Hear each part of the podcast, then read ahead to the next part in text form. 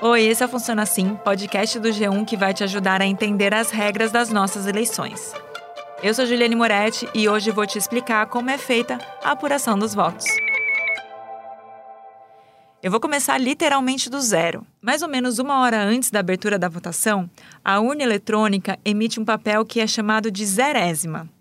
A zerésima lista todos os candidatos e partidos que estão concorrendo na eleição e mostra que eles ainda não receberam nenhum voto naquela urna. Mesários e fiscais de partidos políticos vão acompanhar a impressão da zerésima em cada uma das sessões eleitorais, para que fique comprovado que não tem nenhum voto registrado nas urnas antes das 8 da manhã, quando começa a votação. Com a impressão da zerésima, a votação já pode começar, pontualmente às 8 da manhã, pelo horário de Brasília. E a urna vai fazendo automaticamente a contagem dos votos daquele local de votação. No final da votação é impresso um outro papel, o boletim de urna. Esse papel é o oposto da zerésima, porque nele aparece a quantidade de votos registrados naquela urna para cada candidato e partido, além, claro, dos brancos e nulos. Cinco cópias do boletim de urna são emitidas. Uma delas é colocada na frente do local de votação, para que todo mundo possa ver. As outras são entregues aos fiscais dos partidos. Com os boletins de urna de cada sessão eleitoral, partidos e eleitores podem somar os votos por conta própria e depois podem bater os dados com a apuração que é feita no TSE, o Tribunal Superior Eleitoral.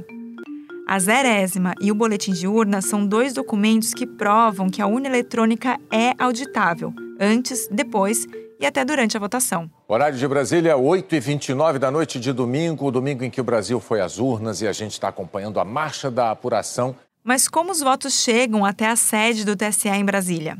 Bom, à medida que as pessoas vão votando, esses votos vão sendo gravados e somados dentro da urna através do Registro Digital do Voto, o RDV, para ficar mais fácil. Com a votação encerrada, os dados do RDV são impressos no boletim de urna e também gravados em um pendrive. Esse pendrive foi criado especificamente para a Justiça Eleitoral e é usado porque a urna eletrônica não tem acesso à internet. É importante dizer que o RDV tem mecanismos de segurança, como uma criptografia digital. Isso impede que os votos gravados na urna e depois no pendrive sejam alterados. Esse pendrive é levado então para um computador com acesso à rede privada do TSE, em um cartório eleitoral, por exemplo, e os dados são transmitidos para o tribunal. Em áreas remotas, como em terras indígenas e comunidades ribeirinhas, esse processo é feito por satélite. No Pará, são quase 500 pontos de transmissão via satélite para agilizar a apuração né, nas eleições. Quando os votos registrados por cada eleitor em cada urna eletrônica chegam em Brasília, o TSE verifica se eles são verdadeiros. E aí começa a soma e a divulgação dos resultados. Um supercomputador é responsável por fazer a totalização dos votos. O equipamento fica dentro de uma sala-cofre na sede do TSE em Brasília. Esse espaço fica sempre em uma temperatura de 18 graus, é a prova de fogo e até de terremotos. Para entrar lá, é preciso passar por cinco portas codificadas. Já está encerrada a votação na maior parte do nosso imenso Brasil. Por causa do fuso horário, algumas zonas eleitorais ainda não foram fechadas. Isso foi em 2020, mas nesse ano vai ser diferente.